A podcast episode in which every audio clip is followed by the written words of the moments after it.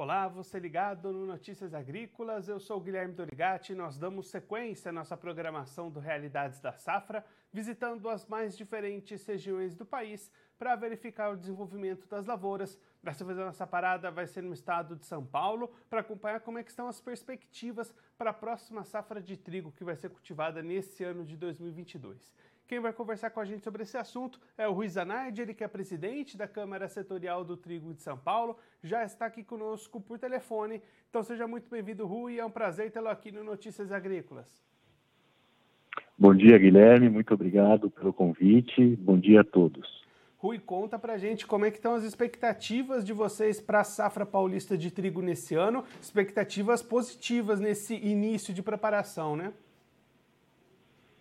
Sem dúvida, esse ano tem muito boas perspectivas. É, Estima-se uma safra de aproximadamente 400 mil toneladas, levando em consideração a quantidade, a, a área que será semeada e levando-se em, levando em consideração também a média histórica do estado de São Paulo de produtividade por hectare. E aí, Rui, esse patamar de 400 mil toneladas, como é que ele se posiciona na história da produção paulista? Seria uma das melhores safras, a melhor safra? Como é que ela está posicionada?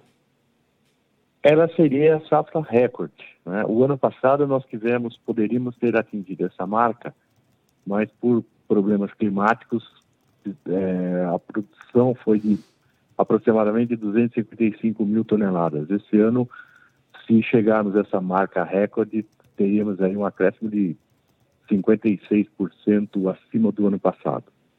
E aí, Rui, como é que vocês lá da Câmara estão verificando esse momento para o trigo, né? Preços altos, toda essa questão lá no leste europeu influenciando. Como é que vocês estão analisando o atual cenário para o trigo aqui no Brasil? É, é, é importante ressaltar que o preço do trigo é é um commodity com preço internacionalizado, né? Obviamente que com esse conflito, esse conflito infeliz, vamos dizer assim, nós temos aí é, uma perspectiva de preços é, ainda altos, porque Rússia e Ucrânia são dois players importantes é, em, em, exportação de trigo para o mundo todo. Então, a, a tendência é que os preços se mantenham estáveis e ainda a preços altos. Né? E aí, como é que você está vendo a animação do produtor até diante desse momento né, de preços, levando em conta também os custos que também seguem altos da mesma maneira? Como é que o produtor se posiciona nesse momento? É um momento de animação para cultivar uma nova safra que vai começar? Olha, eu, eu acredito que sim porque os preços, teoricamente, é, vão se manter altos, né? Pelo menos pelas perspectivas que nós temos aí para frente. E, mas também é bom ressaltar que é, todo o, o, o, produtor também tem um, um, insumos dolarizados, né? Então o câmbio também é, pode pode a, prejudicar ou ou beneficiar esse, esse plantio do produtor.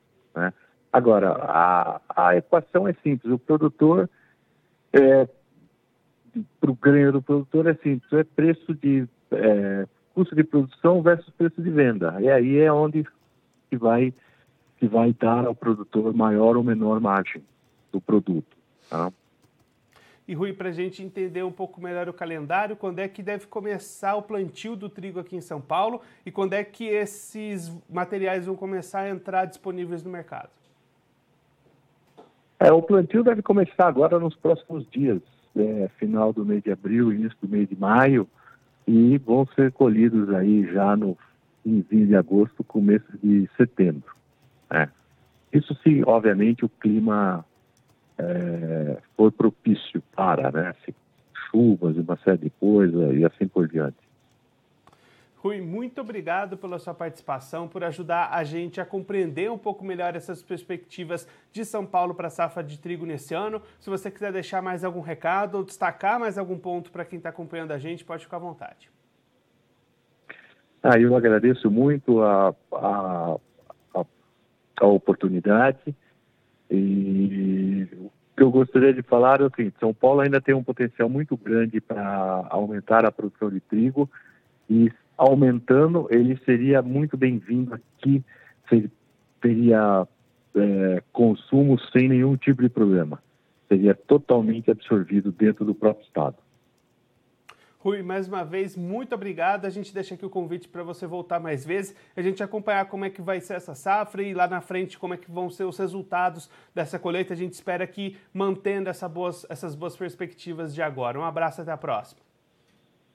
Igualmente, abraço a todos, muito obrigado. Esse, o Rui Zanardi, ele que é presidente da Câmara Setorial do Trigo do Estado de São Paulo, conversou com a gente para mostrar as perspectivas para a safra de trigo paulista que vai começar a ser plantada já agora no final do mês de abril, comecinho do mês de maio, para essa safra de inverno 2022. Fui destacando que a expectativa da Câmara Setorial é uma safra recorde na casa das 400 mil toneladas colhidas, o que superaria bastante, mais de 50%, a produção do ano passado, que foi bastante impactada por conta de questões climáticas, como geadas no inverno, por exemplo.